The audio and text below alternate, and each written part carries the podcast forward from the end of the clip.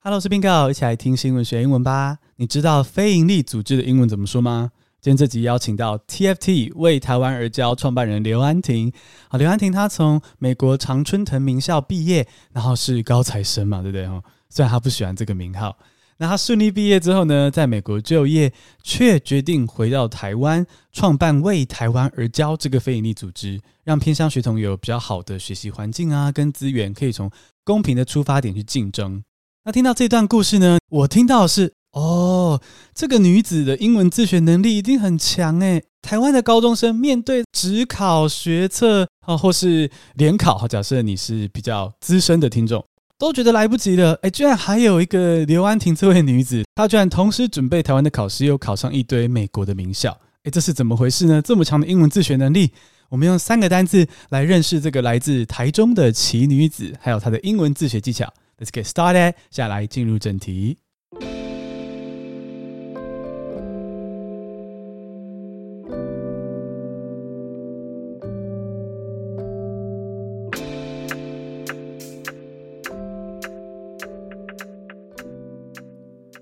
第一个单词是 prepare oneself for something。prepare 就是 P R E P A R E，oneself 就是 yourself、myself 和各种谁自己。 For something，为某件事做准备。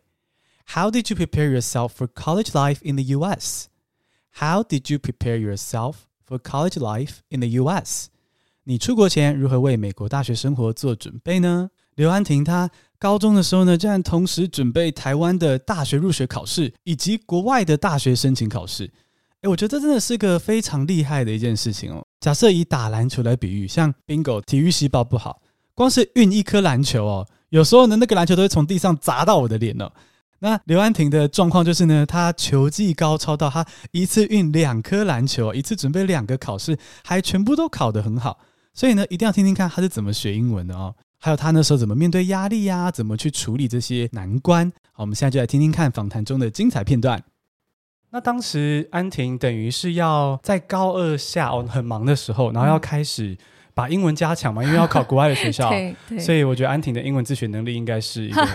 被逼出来的，被逼出来，真的。对啊，我觉得可以拿这个来跟我们听众分享一下啊，今天请教一下安婷这样。然后我记得我刚开始宣布，也不是宣布，就是说。开始说我想要做这个选择的时候，不就引起了一一番大人们的震惊？其中一个震惊就是，嗯、你怎么可能就是在这个时候开始读美国的 SAT？太晚了。对，怎么可能？你你太天真了。那更何况，因为美国大学学费超贵的，然后以我们家的这种经济程度，一定是需要全额奖学金才读得起，因为他一年至少要三四百万台币。谁读得起啊？读四年 就是一栋房子 之类的，所以就是说，呃，就是说，你不只是要考得上，你还要能够好到就是要人家给你奖学金这样。所以我记得，我就是那时候有一个。呃，我妈妈的朋友的朋友之类，他的名片上面印的是留学顾问还是专家？嗯，然后应该是大人们想要叫他来劝退我，所以他就是有一次就引荐了这个这个专家，反正跟我误谈，然后他就跟我，我记得他蛮 dramatic，他就很戏剧化，他就说：“哦，跟你说，你知道美国的常春藤大学的录取率就是在那个时候是百分之十左右，现在更低了。” Generally，就是它平均来说的录取百分之十，那你还要再乘一个百分之十，因为只有百分之十是国际学生，就是非美国籍的学生，那个时候是这样，所以就是好百分之十乘以百分之十，然后你还要再乘一个百分之十，因为你要奖学金嘛，所以而且要全额奖学金。那你看这个国际学生里面又有全额奖学金，大概又要至少乘以百分之十，然后还很继续话说，你还要再乘一个百分之十，因为呢现在国际这些机会都被大陆人抢走了，台湾学生根本没有机会，所以你还要再乘一个百分之十，所以阿姨算给你听，就是百分之十。乘百分之乘百分之乘百分之百分之十分等于零，这样就很激动。哇，这是来恐吓你的。对，虽然说我心里面就是很不满，因为我觉得明明就不等于零，就就觉得你算错了。但但反正概念是一样，就概念说是很小很小的几率这样子。对，所以那呃，所以回到学英文这件事情的话，我真的觉得。呃，如果重来一次，我可以更早认识我自己，然后更早觉得，哎，这是我一个想尝试的选项，我可能不会硬干一次，因为那时候真的是硬干，就是高二下开始，就是几乎完全没有准备，先去测试一下到底我现在程度到哪里，所以就先去考了一次 SAT，然后考了一个成绩，然后这个成绩，我其实我有点忘记细节，但是我就算了一下常春藤学校要录取的最低分数门槛平均，然后跟我当时候考第一次的那个门槛，然后换算成我每一天需要就是在背的新单字，不重复的，每一天还需要背的新单字。我记得我算出来一个很可怕的数字，就是每一天至少要再背五十个新单字之类的。天哪！而且那些单字不简单呢。对，而且是不重复的，然后，还不是复习，就是你每一天还要额外再加新的五十个单字量，我才有可能够到那一个录取长春藤大学的最低门槛这样子。呃，那即使这样，当然还不保证录取，它只是一个门槛而已，这样子。对，所以我那时候就是。呃，什么叫硬干？就是我每一天白天就是读台湾的，就是模拟考或者是反正学校的课业，然后就照常上课，然后回家之后可能吃了晚餐，完成台湾的最后的一些什么课业之类的，然后大概晚上九点就开始读美国的，然后每一天就是读读读读到晚上三点。之类的，对，就是不太推荐给大家。因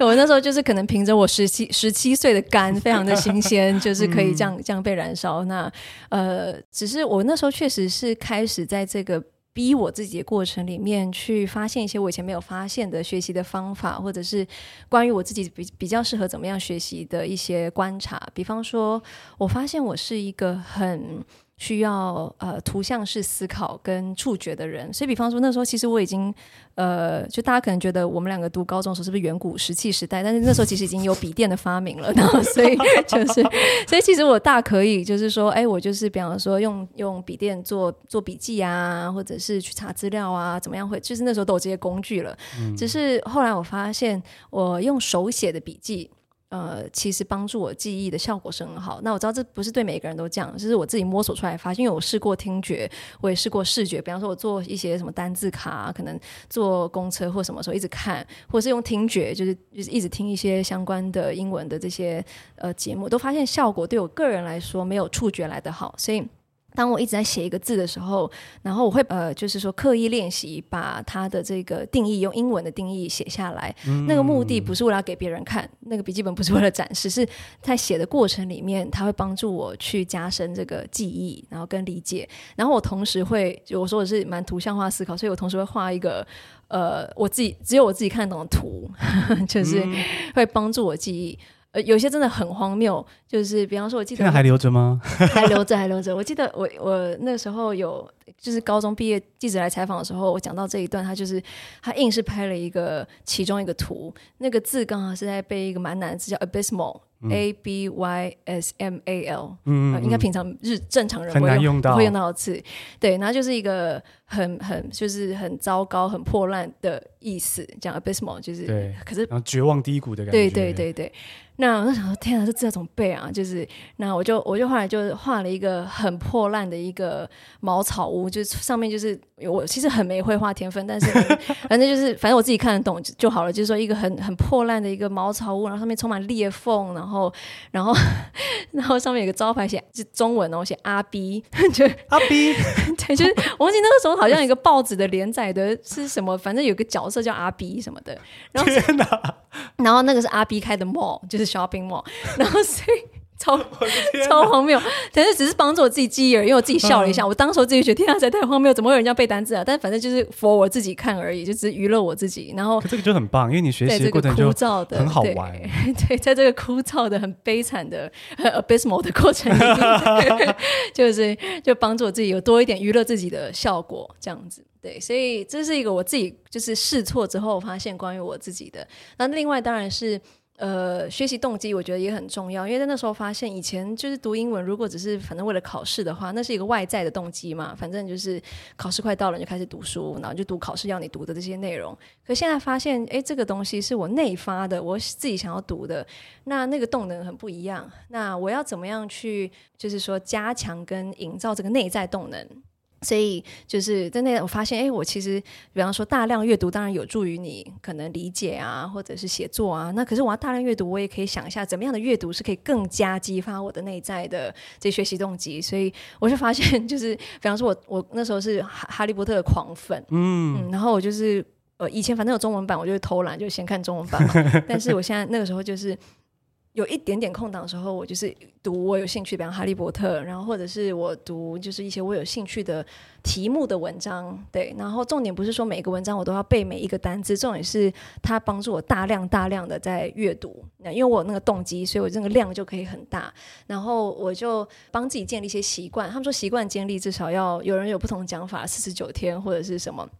那我就是我还蛮庆幸的时候，我还算有纪律的帮自己养成一个每一天写一点点写作的习惯。那都真的是一点点哦，可能就是、嗯、呃，我不知道半夜，就是可能就半面 A 四，就是一点点。啊，如果那天比较有灵感，可能就写一面 A 四或者是什么。那而且我要求自己一定要在很短时间写完，不能够是那种深思熟虑，就是、嗯、是要每天可以执行的。对，每天要一直写一直写，然后就不要怕错，反正就狂写。然后就找到一个，反正就我的导师，他是英文老师，他就很衰，因为其实。不在他本来的工作范围里面，但是我就跟他说：“你每天帮我改一篇小作文好不好？”他就有点被感动，因为怎么会有学生自愿写作文给他改？就是，所以，但他后来就是，反正多年后我们现在还有联络，他就会抱怨一下说：“你真的那时候就是真的是增加我工作量什么的。”人家加班。对对对。但后来我我印象很深刻，有一次我因为我每天就是交一篇交一篇给他，然后他后来他改的速度也没办法那么快，因为他有他有时候也很忙。可是后来我有有一次我去他的桌上看到一叠我的作文是还没改完的。那些小作文，可是我后来我发现，我当下也不急着要回来了，因为我发现那个练习的重点其实是流畅度 （fluency），而不是只是它的对或错的程度。那我发现，那跟我作为一个从小在台湾学英文的学生是一个非常不一样的思维，因为我以前英文成绩也不错，但是我有一个很核心的恐惧，就很怕很怕犯错，嗯嗯，所以。我不管是口说或者是写作，所谓的 output 嘛，就是我产出来，我都速度很慢或是很卡，我没有办法很流畅。嗯、因为我在 check 自己有没有文法错。对对对，我我就是因为我我的核心就是关怀是我有没有犯错。嗯。然后可是其实那反而阻挡了我达成另外一个或许对沟通来说更重要的目标，就是 fluency，就是你流不流畅。而且你就是这是一个正向循环嘛，你越敢讲越流畅，然后你越互动，你越会可以学到正确的方式，所以它形成正。循环，但是你越不敢犯错，你越不敢讲，你越没有试错机会，你就越不知道有没有哪里犯错。所以另外一个其实是一个负向循环，对。可是我是在那个逼我自己过程发现，哦，我就是意外的转换了我作为一个台湾从小在台湾学英文的学生的一个核心思维，所以后来我变得很不怕犯错，嗯。然后我觉得那个那个思维转换对于我后来的某些进步是很有帮助的，这样子。安婷的意思说，当初这个 SAT 的高压让你。必须正视说，你学英文目前在台湾学英文没有那么活用，所以你要想办法让它就是变得更更是重视人际连接，产出这个取向。我觉得刚好最近我有跟一个叫做 All Years English 的 podcast，他们去合作，嗯。他们是一个美国的一个英文老师，他们的那个 slogan 就是 Connection Not Perfection。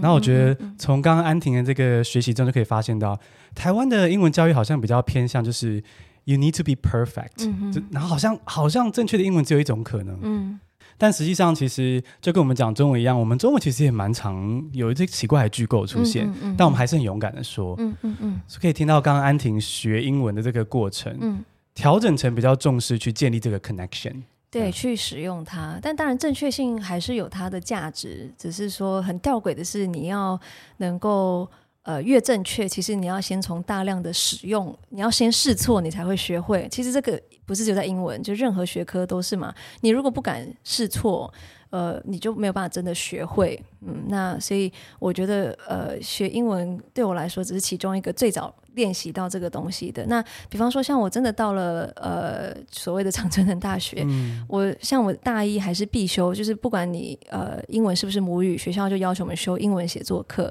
那像那个英文写作课，它就是有极高，它是要我们有学术写作的水准。那在那个时候，正确性就是极高被要求的。那那是因为他为了学术。呃，论述的目的需要你有那个正确性，可是我觉得就连这样的一个情境，都是建立在你也先要敢写，敢写出来之后，你才知道你哪里在某些情境之下正确性不够。但如果你今天是在一个酒吧，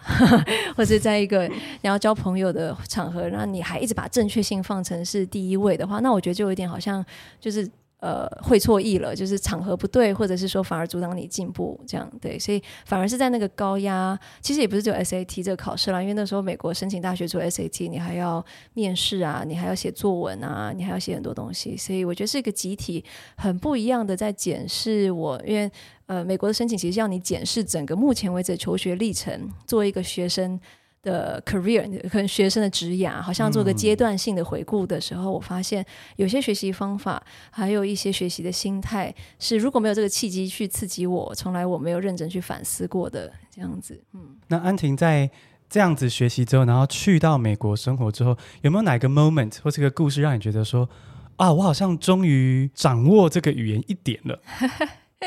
我我觉得呃，那是一个非常长时间的。呃，struggle，因为我我的蜜月期就是你看我考考完了吗？然后考上了吗？然后然后我飞抵，我读的是普林斯顿大学，普林斯顿大学是号称呃不是只是常春藤大学，是号称最美丽的常春藤大学的校园。当然，你如果是其他学校，你可能会跟我辩论一下。对，但呃，我的 point 只是说。抵达的时候，那个画面就真的像是一个童话世界一样，就让大家随便 Google 普林斯顿大学那个校园，真的是美到有点不合理。然后，所以那个搭配我刚刚考上大学那种兴奋感，然后搭配这个美丽的情境，一开始真的是一个百分之百的蜜月期。可是很快就，呃，这蜜月期就破灭了。这很大是从英文开始，因为。呃，第一个是因为我在去呃读大学那之前一年努力的，毕竟还是比较是呃学术或者是这种正式申请的相关的英文。那等到我开始搬，我记得我第一年住在一个六人房，然后是六个女生嘛，然后我就是呃冲击很大，因为就是从我就是我我记得我的穿着，然后还有回应的方式，就是有很多潜在的这些社交规则本来就。呃，不是那么，就是说你考试考得很好，不一定你可以直接理解的东西。然后再加上我的英文表达，其实一直还有点词不达意，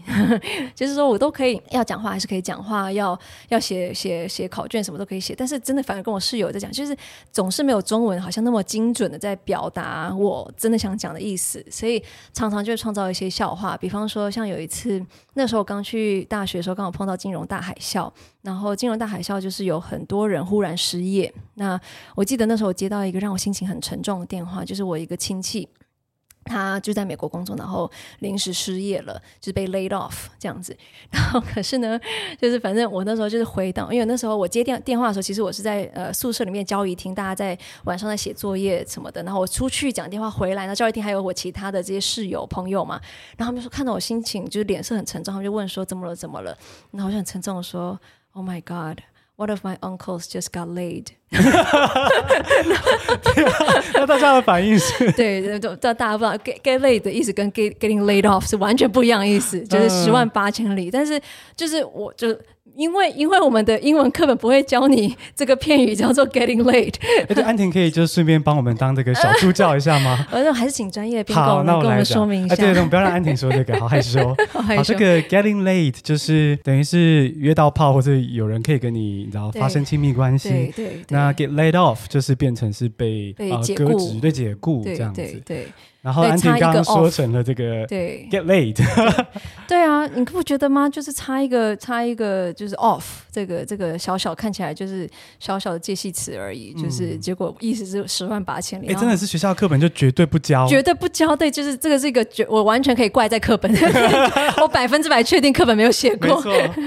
的的一个片语这样子。对，或者是说呃那时候就是我们的同学在那个时候流行词，就是常常比方说要骂人的话。这个如果大家觉得不妥当可以剪掉，但反正他要骂人的话就是哦，what a D bag，就是一个简说，D bag 就是好像就是一个蛮混账，就是不是很好的一个人。但是我一直不知道，我没有认真去查过 D bag 的全名是什么。我只知道它是个简写，就是 D bag。呃，它真正讲的意思是 douche bag，就是是一个很糟糕的字。嗯、但是呢，我一直以为它是 duffel bag，duffel bag 就是行李袋的意思。所以有一次我们就是学生会什么要出游，然后这个游览车，然后因为游览车的那个行李位置不够，所以他们在调查说，就是每一个人行李带多少，他们要确保那个行李位置是够的。然后轮到我的时候，他们说：“哎，安婷，你你这次要带多少行李？”然后我说：“哦，maybe two douche bags。” 然后，然后整场就是我记得那整场就是就是因为要出游的人蛮多的，几百个人吧，反正就是整场静默。然后我记得那个主席就说：“Did I hear what I just heard？” 他想说怎么安婷突然这么凶啊？对对对，就是说哦，我要带两个。就是 douchebag，但是其实我要讲是 duffel bag，所以就是像这种很小，而且这个笑话，这个 douchebag 笑话一直，我甚至我大一犯的错误，一直流传到大四，就大家还在笑，大家不才觉得太好笑了。所以我在大学的时候，呃，第一个绰号就是 fob，f o b，fresh off the boat，就是这种刚刚移民来的。这种亚洲移民的的称呼这样子，那特别是在呃 Princeton 是一个很很少这种背景学生的，就算是国际学生，很多都是读国际学校的，或者英文是一个呃很流利的语言的。那像我这种。真的是英语是认认真真的第二、第三语言的，就是呃很少对啊，所以我觉得可能真的到我要大四毕业以前，就是我要做我的论文结辩，就我们我们大学毕业是要做论文结，因为类似我们台湾的这种硕士论文的的口试，然后我记得那个刚好面试我的两个委员是两个大教授，就是真的是很有名的那一种，就是。比方说，其中一个教授好像他说：“哦，我帮十个国家写过宪法，或者什么。”哦天哪！就是想说 OK，就就是很很很大名字的教授。然后因为是有点是随机分配的，就是我不知道为什么就分配到两个大教授来做我的口试的委员。这样，那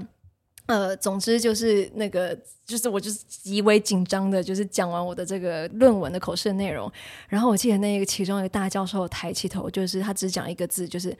“so eloquent”。Eloquent 就是很、嗯、呃优雅，呃，嗯、他也不是说你英文很好，他就说 eloquent。那我觉得那是对我的英文这从呃就是这大学四年以来。可能对我来说，我最开心听到的一个称赞，就是因为我不想要成为一个好像英，我可能志向不成为一个翻译官或者是什么，但是我想要成为一个很 eloquent，就是很有效的，甚至很优雅的在沟通的一个、嗯、有效的用英文的人。对，然后所以当我得到的 comment eloquent 的时候，我一直记到现在，我就觉得哇，就是那好像是对我这些年的努力的一个我很开心的一个肯定，这样子，嗯。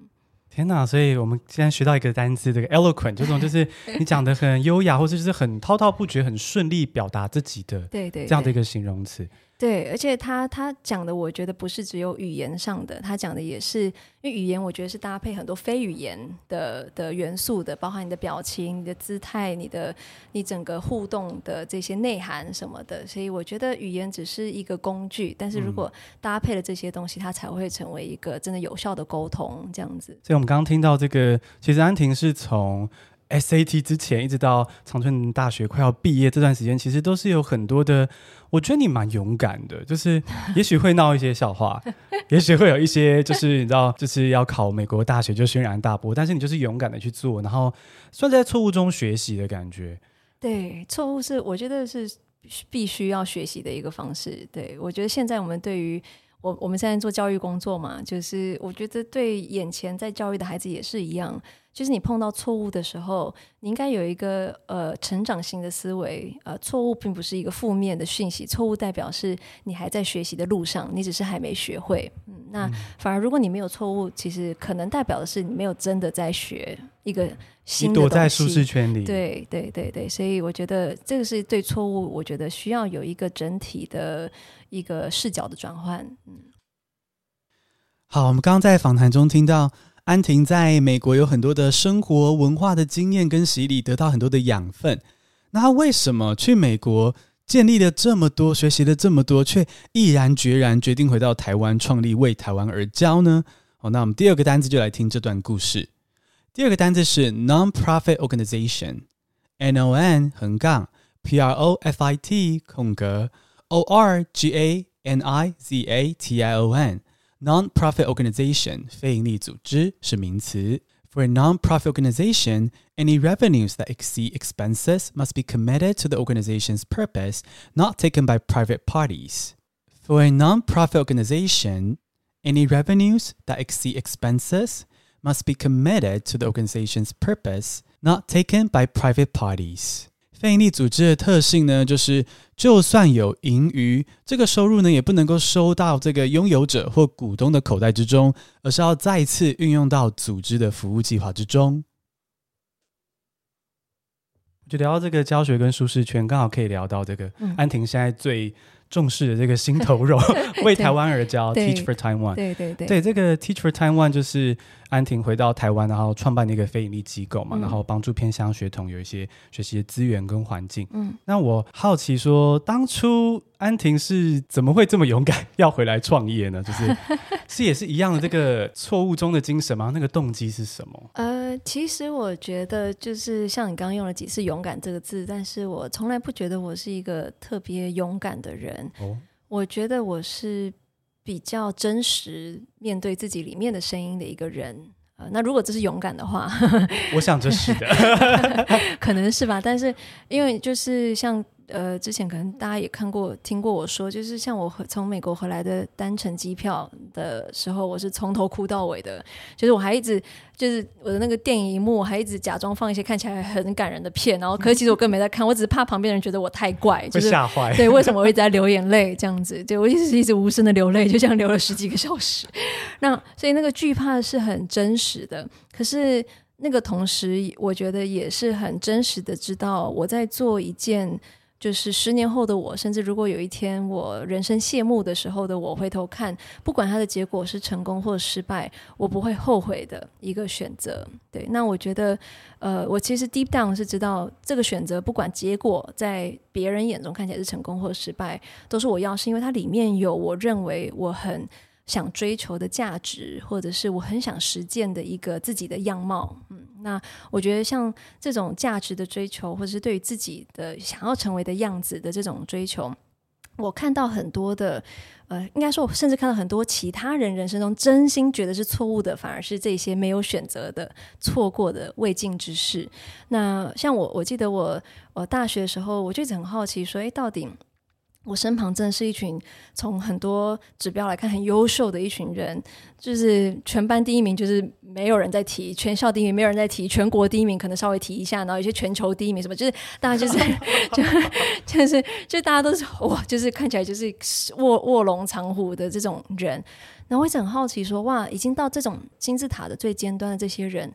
他们快乐吗？他们满足吗？嗯、那他们做的选择会让他们更快乐或更满足吗？因为理论上，我们这么追求，想要往金字塔尖端，不就是理论上在金字塔尖端，我们可能可以更快乐，或者是更更实现更多资源或什么？然后我越近距离的观察这些理论上金字塔尖端的人，我就发现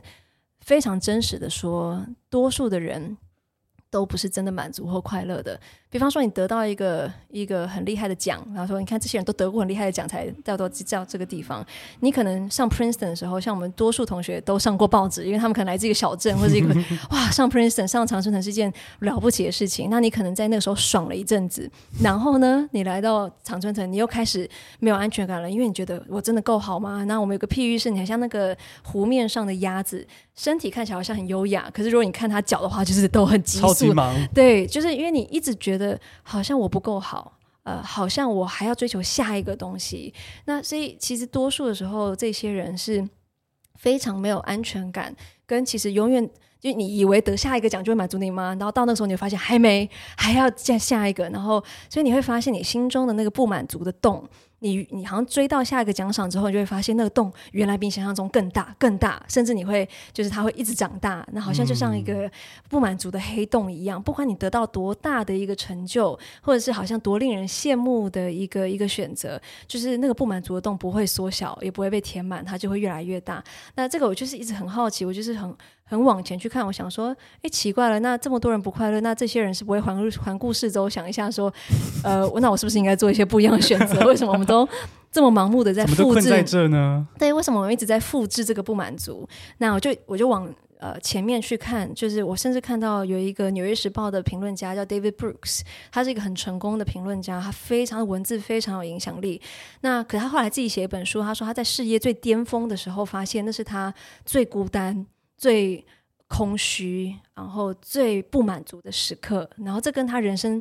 比方说他大学的时候想象，就是他大学根本没办法想象他可以成为一个这么职压成功的人。可是当他真的这样成功的时候，他却无比空虚跟不满足，所以他就他也很好奇。我看他的书，他的书其实有翻成中文叫《品格》，我觉得中文翻的很不好读，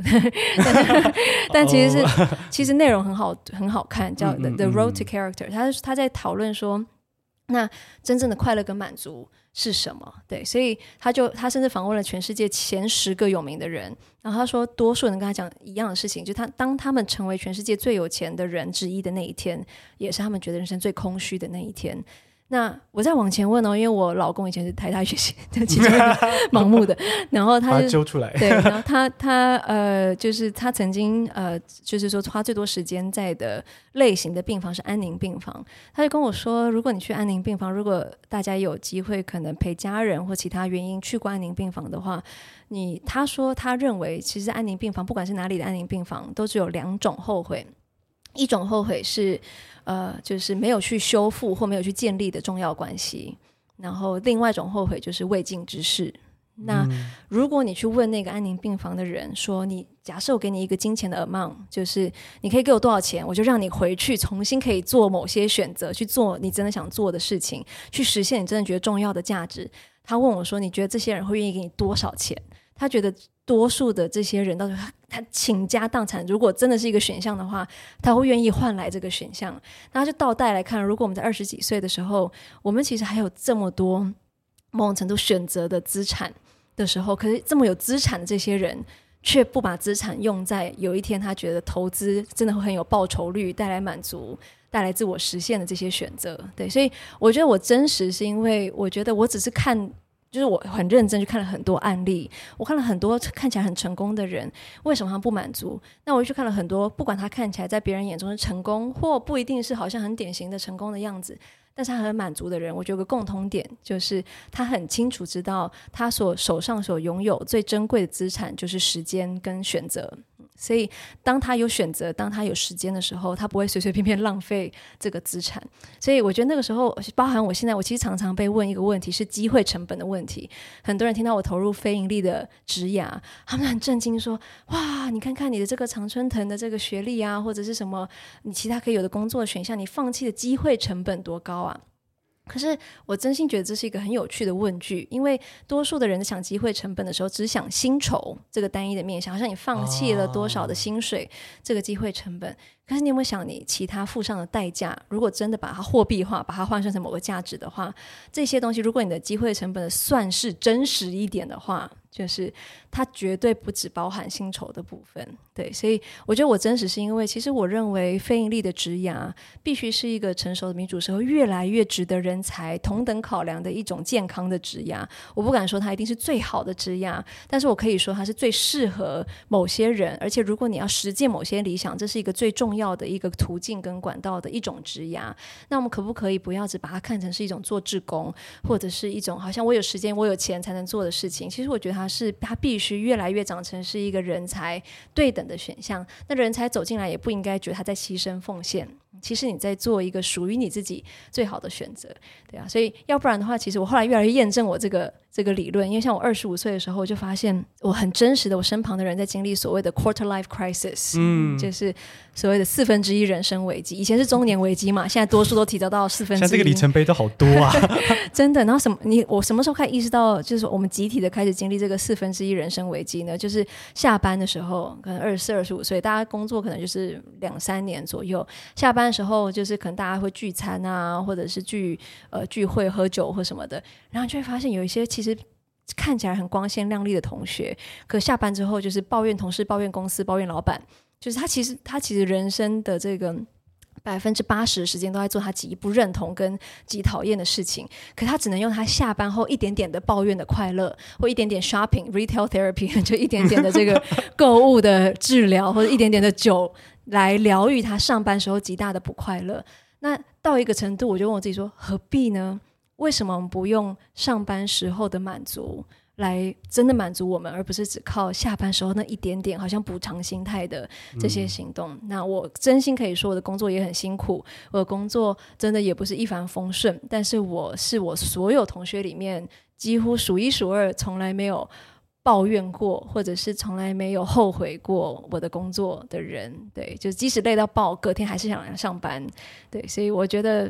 好，我回答好长哦，但总是就是说 我绕了一大圈，觉得非营利组织，我回来我称不上是勇敢，我觉得是真实的一个选择。我只是很真实、很真实的环顾我的四周，然后也问我自己说，到底什么样的选择可以让我成为一个更满足、更自我实现，然后也就是呃，不要重蹈别人的错误跟覆辙的一个人。这样子，我很感谢安婷刚就是侃侃而谈。对不起，我讲这么久，不会不会，而且我才会觉得说，从刚刚走进来，本来担心觉得说安婷会不会很凶，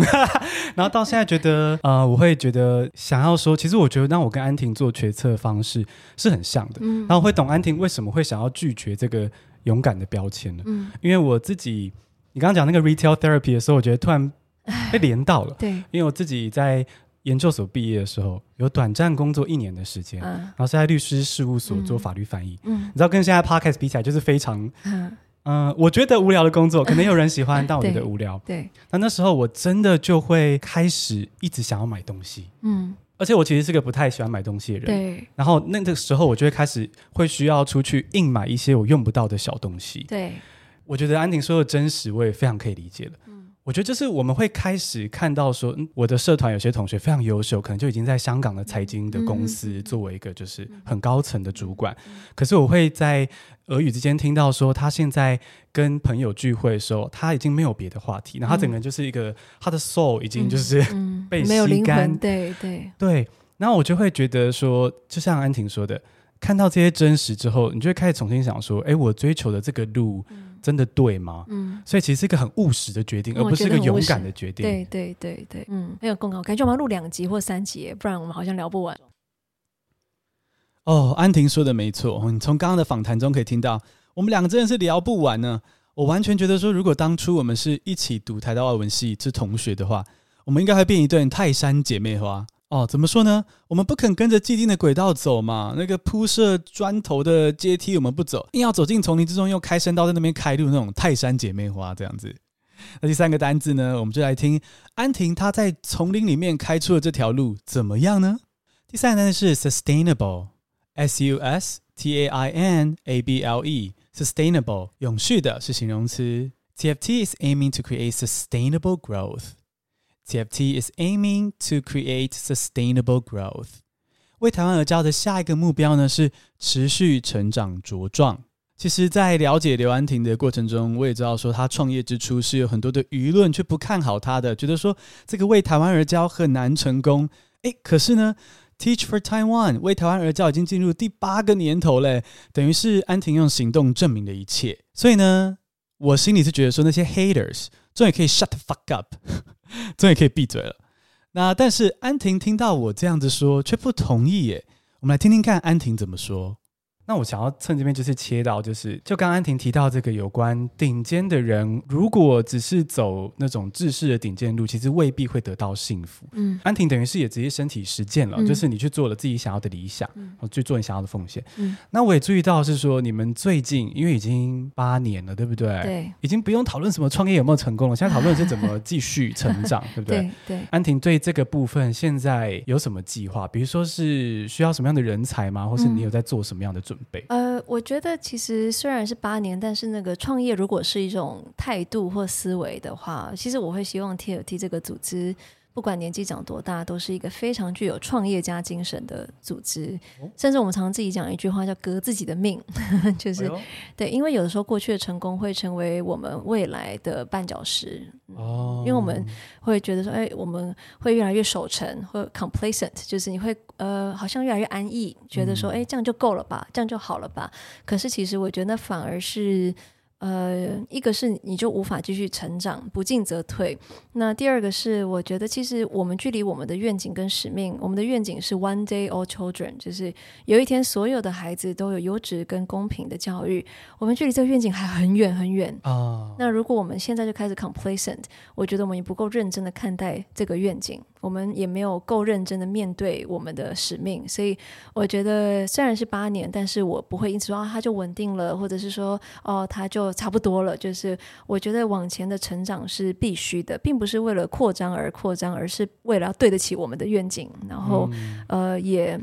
我觉得如果我们真的要呃能够去。带动的是一个温柔的。我常常讲一个字是 movement，一个社会运动。一个社会运动其实是呃不是一个短期的事情，呃，其实它是一个很长期的累积。因为终究一个社会运动，比方说你看美国种族平权的这个社会运动，你说到什么时候已经结束了？其实到现在还在进行呢，对，对不对？你说可能马丁路德金恩博士出来的时候，觉得哎，好像有一个 victory，好像成功了没有？还继续努力。一直到奥巴马当选的时候是一个 victory，其实会震荡，会震荡来回。但是你拉长历史的轴线，你发现价值才开始转移，从种族是不对等、不平等的，某些种族甚至是比较次等的、比较肮脏的、比较不聪明的、比较怎么样怎么样的，到开始你眼睛到说，哎，其实你看到金恩博士，你意识到说，就是我们不管肤色，其实都是人，都有共同的追求、共同的相信，甚至进阶到现在到奥巴马当选之后，我们谈的可能是说 Black Lives Matter，就是它并不是只是。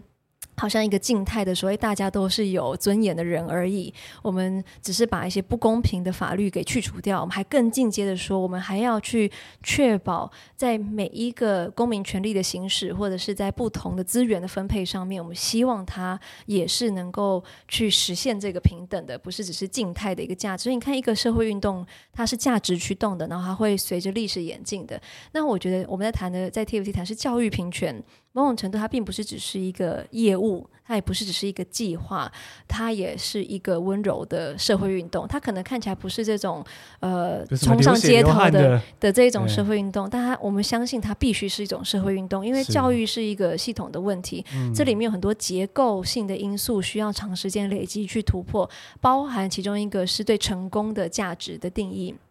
比方说，我们发现过去八年，虽然我们也一年会收到呃大概一千份的履历，然后我们里面大概会选可能呃六七十位，最后成为我们计划的成员，真的是很严谨的一个筛选的过程。可是你会在这个过程里面发现，其实有很多的这一些人才，他还是做这个决定的路上有碰到很多的障碍。这个障碍其中最大的障碍就是这样的一个主流价值，他自己其实很想要实现他的教育的理想，因为其实我们里面的人都是不一定学教育的，可能学外文的、学工程的、学医药的，或者是学设计的。但是你因为环绕一圈，发现所有的社会问题的根本都是教育。所以，如果你真想改变社会，教育是一个非常重要的切入点。那透过这个 TFT 两年的另类研究所，就是不管是什么背景，就是可以来辅修一下这一个实践的状态。所以，大家其实很多人，就算他愿意很认同采取行动，可是他中间还碰到很多人的质疑，包含特别是他们的重要他人，甚至是家长。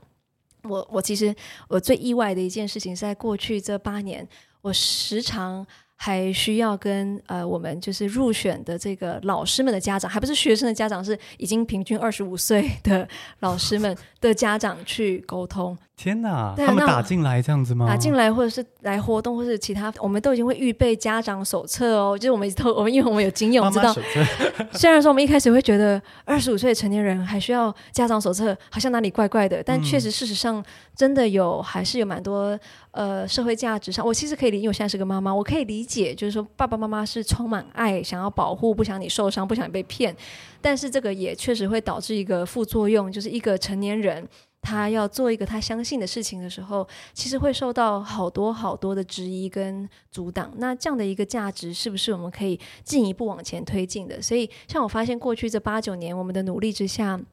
，TFT 的这个职涯，这种非盈利职涯，或者是教育，呃，跨领域的教育实践的这种斜杠或者是转弯的职涯。呃，至少从没有人觉得可以考虑，没有人可以想象，八九年来我们慢慢走到，呃，像上次有一个同学跟我说，他觉得 respectable 就是非常值得尊敬的，嗯、就是他，诶，他开始有同学做这个选择，然后他看到这样同学的时候，他心情，他的他的感受是很尊敬他的。哦，这是很重要的 shift。对，可是我们觉得还不够，因为我们希望从 respectable 到呃 desirable。就是 actionable，、oh. 对，因为如果你只有 respectable，就好像你看到德蕾莎修女，谁不会尊敬她？你觉得她哦哦，你很棒，你的对你很棒，好伟大哦，对。嗯、但是我们没有人觉得我们是圣人啊。我们希望，其实如果你真的是一个社会运动，每一个人都 actionable，你可以采取行动，嗯、你可以走进来。不管你的行动可能是这个两年计划，或是其他。但是如果你只有 respectable，我觉得 respect 其实是有一点距离感的。嗯。你虽然是正向的，但是你是保持一点点距离的。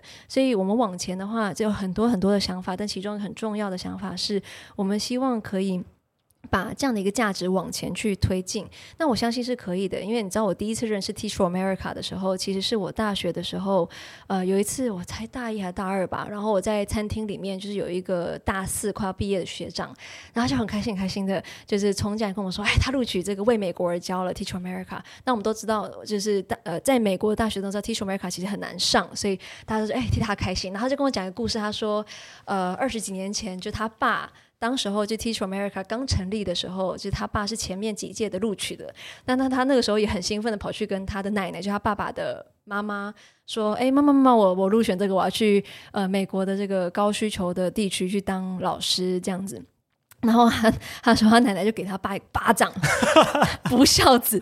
我培养你读到普林斯顿，你现在跟我说你要去偏乡当老师，就是。不想，我不知道美，反正用美国讲法，就是反正类似这样的概念。他跟我说，你知道，同样一个奶奶哦，就是就是现在这个他这个孙子入选了 Teach for America，然后跑去跟他奶奶讲的时候，他说他奶奶好心，他说哇，我好以你为荣哦。天哪，对我的孙子有，他是他觉得说我培养你做，就是我给你好的教育，不就是为了让你可以解决社会重要的问题吗？社会。因为你更有价值，然后我会以你为荣，你敢去做一个这样的回应挑战的事情，然后我就是我支持你之类的，就是那想说那个那个学长说我的奶奶是失忆嘛，对对对，但是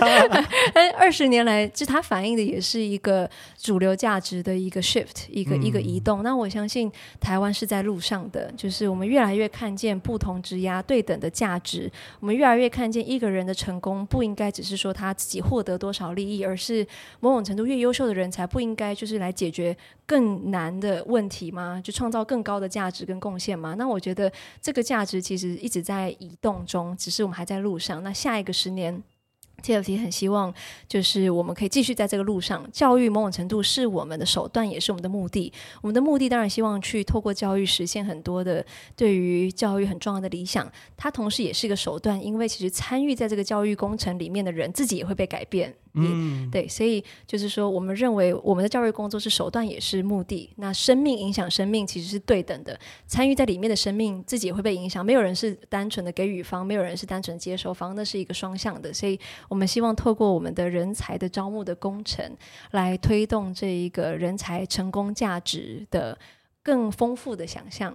然后有一天，非营利组织也好，偏乡的老师也好，这些对社会很重要、很有贡献，在解决很复杂也很重要的问题的这些人，他们是可以获得不是只有尊重，甚至大家会期待我自己有一天也有能力，或者是我自己的孩子也可以参与在这个里面，这样子。对，所以我希望从 respectable 走到。Actionable，我觉得刚刚安婷讲到中间的这个阶段，desirable 也是一个很棒，可以就是帮我们总结到今天的这个安婷讲到的一些故事跟人生的发现。嗯嗯，就是如果你今天很优秀，你不一定要只走上某种标准，但其实你觉得不是很快乐的路，嗯、你可以去看到这样子的，就为自己理想奉献，也许来到 Teach for Taiwan 这边帮忙，嗯、它其实是一个 desirable thing，因为它会让你发现快乐其实可以长什么样子，然后更实现自己。嗯。对，所以我觉得，如果我们的听众就是像刚安婷说到，TFT 这边有各种类型的人才，所以如果你觉得对于就是。好好的实践自己的生活价值，然后找到自己人生的方向，嗯、然后为台湾贡献，这些你都很有理想的话，嗯、我觉得 Teach for Taiwan 真的是一个值得你不断关注的 一个职缺。没有，这自己没业配啊。对对对，我最后补一个，我认为来 TFT 不要只有理想，就像刚刚一直说的，也不要觉得你很勇敢，我觉得你要很真实，然后你也很务实。那我也希望你要来 TFT 的话，你也可以认真打听。我希望你打听到的是，这是一个，就算只是从。呃，务实的层面，不管是你基础的一个收入啊，或者是工作的环境啊，或者是你会学习到的这些成分啊，我希望就算是这些务实的条件，都会让你知道，其实非营利组织或者是这些所谓的高需求偏向教育的工作，或许跟你想象的不一样。那理想跟面包，其实在某些情境之下是可以兼顾的，这样子对，所以我不希望任何人有一个过度浪漫的想象，觉得好像只有理想燃烧的人才可以来。反而，如果你只有理想，我会劝你等一下再来。啊、对对对，这个好务实的 声音，对，对对，嗯，我觉得大家可以听到这点，就是请很务实的面对这件事情，这样子。对对对，哇，今天我们的这这几个关键字就是。真实务实这样子。嗯、practical 对，对 practical，let's be practical。哦，谢谢安婷今天来我的节目。嗯，谢谢。安婷，最后最后有没有什么想要说的话？就是很自由的发言这样子。我只是想谢谢任何一个听到现在的听众朋友了，因为我觉得这不是客套话，就是说我是一个就是很喜欢聊天的人，然后很喜欢 connection，就很喜欢建立关系的人，所以有的时候不小心，特别是 podcast 这个媒介，我觉得 podcast 这个媒介跟其他媒介有个不一样的地方，是我觉得它有一个 intimacy，它有个亲密感。嗯、因为如果你想象，大家通常像包括我个人，在什么时候听 podcast 呢？可能是洗澡的时候，可能是煮饭的时候，就是我通常是在一个我一个人，然后很很相对安静，或者是呃，在其他就是说想要专注学，就是。我觉得是一个很亲密的媒介，呃，那所以或许大家听到我们声音的时候，也是在这样的一个虽然没有见到面，但是好像也透过这些抬杠建立一点点亲密感的这个环境，所以我也谢谢大家愿意跟我建立这样的 connection，我也自己收获很多。那我最后想讲的话。呃，我的话很多啦，但是我 最后想讲的是，其实是印在 TFT 的办公室门口的一个 quote，是美国前阵子刚过世的一个大法官，就是叫 Ruth Bader Ginsburg，呃，RBG 大法官讲的一句话，他说：“呃，你要追求你所相信的事情，但是以别人会加入你的方式来进行。”就是说，所以这我我觉得很回应我刚刚讲的。你所谓你要追求你所相信的事情，是你要有这样的一个价值追求跟理想性。可是以别人会加入你的方式进行是务实的，因为如果你只是把自己看成是一个 martyr，就是一个殉道者，你是一个很伟大的一个救世主，情绪勒索这样子，对，就是有的时候你反而太把自己看成是一个英雄了。那实践理想，我不认为是一个英雄式的行为，我认为它必须是一个带动更多人加入的一种温柔的社会运动，它才有机会产生长期的、永续的、系统性的改变。所以，就是追求你相信的事情，但是以别人会加入你的方式进行。这是我想最后送给大家的话，是 RBG 大法官讲的：追求你相信的事情，但以别人会加入的方式进行。我觉得推动社会运动，或是要让社会变好。很重要的一个原则，我觉得说的更具体点，就是说我们不能像总是想要靠自己跑马拉松，气喘吁吁，然后想要达成什么目标。我们应该是要找到志同道合的人组队，然后做大队接力，一棒一棒接下去跑，这样子。那你们小星星听众就是我的大队接力队员哦。我跟 Leo 会在前面整理时事，说笑给你听。然后呢，你们就是最后一棒，那个关键的最后一棒。你们听见这些故事、这些节目，然后分享出去，推荐给更多的台湾人，让更多台湾人了解时事议题。所以冰哥的节目真的就是因为有你加入，所以呢才可以顺利的进行下去。所以我觉得跟你们一起跑大队接力蛮热血的。好，我们切回到当场的访谈，让安婷跟我一起对你们说拜拜喽。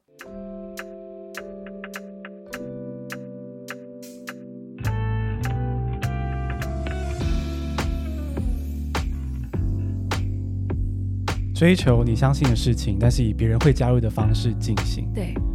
今天非常感谢安婷来听新闻学英文，然后跟我们聊到英文自学技巧，然后也聊到这个 Teach for Taiwan 的一些想法跟理念这样子。那如果大家也觉得这是重要的事情，就欢迎大家跟我一起持续关注这样的计划，然后呢，我们一起让台湾变得更温暖、更美丽一点哦。那今天就谢谢你加入 Bingo 跟安婷的对话，跟我们一起听新闻学英文。那我们就下次通勤见喽，拜拜，拜拜。